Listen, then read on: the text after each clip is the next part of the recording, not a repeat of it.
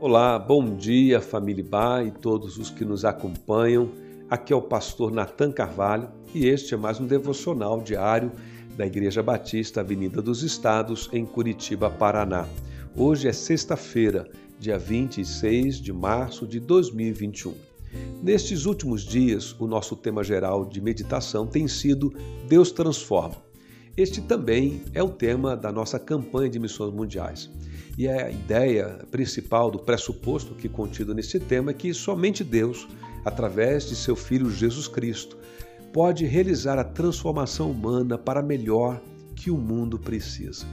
Em nossa igreja, nos sentimos comprometidos com esta tarefa de anunciar essa mensagem ao mundo, a mensagem das boas novas de Jesus Cristo, do Evangelho de Jesus Cristo e essa é uma tarefa que aprendemos que o próprio Jesus nos pediu para realizar em nome dele, como uma missão de vida.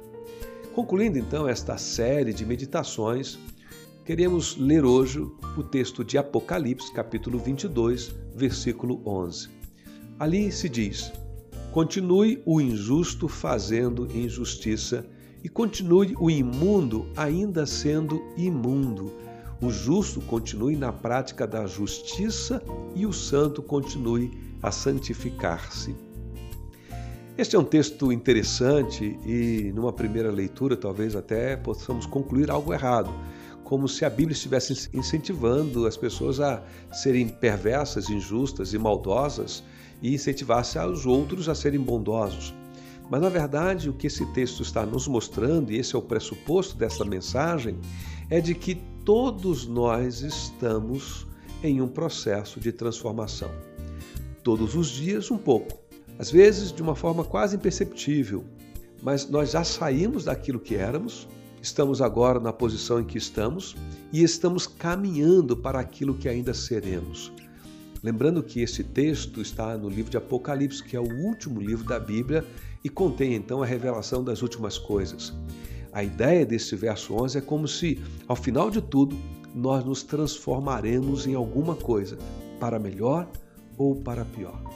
De fato, a grande questão não é se estamos em transformação ou ainda se precisamos de uma transformação, mas sim no que estamos nos tornando. Não é problema estarmos em movimento, em transformação, mas precisamos saber para onde estamos nos movendo, em que estamos nos transformando, qual é a qualidade final dessa transformação que viveremos. Uma forma de responder essa pergunta sobre como vai o nosso processo de transformação é perguntar pelo que amamos ou o que é o nosso foco de adoração.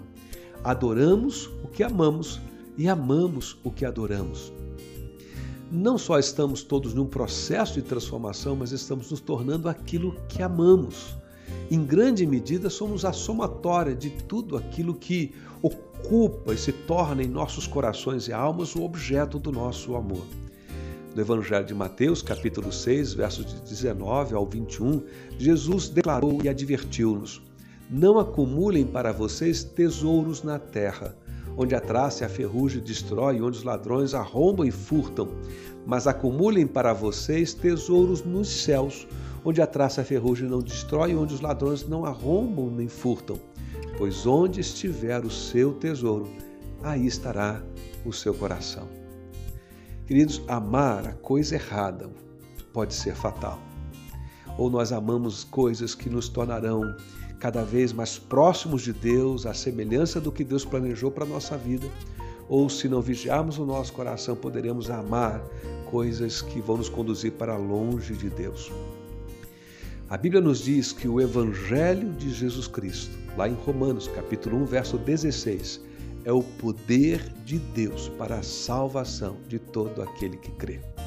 O convite deste Evangelho, o convite desta mensagem do Deus que transforma, é para que nós nos voltemos para Ele em confiança e pela fé e que o nosso coração aprenda a amá-lo. Aliás, o Senhor Jesus disse isso, que o resumo de todos os ensinamentos da lei e mandamentos de Deus para o ser humano começava com essa disposição de amar a Deus de toda a mente, de todo o coração, com toda a força, com todo o entendimento. Que seja assim que nossos corações estejam voltados para Deus por meio de Jesus Cristo, a fim de experimentarmos o poder transformador do Evangelho em nossas vidas. E juntos a todos aqueles com quem nós podemos compartilhar essa mensagem, que essa transformação seja ampla, abrangente e profunda, para que então, quando a história prevista em Apocalipse se realizar de verdade no nosso momento presente, nós sejamos aqueles que caminharam para a transformação segundo a vontade de Deus, à semelhança do seu Filho Jesus Cristo. Caminhamos para a justiça, caminhamos para a santificação. Que seja assim.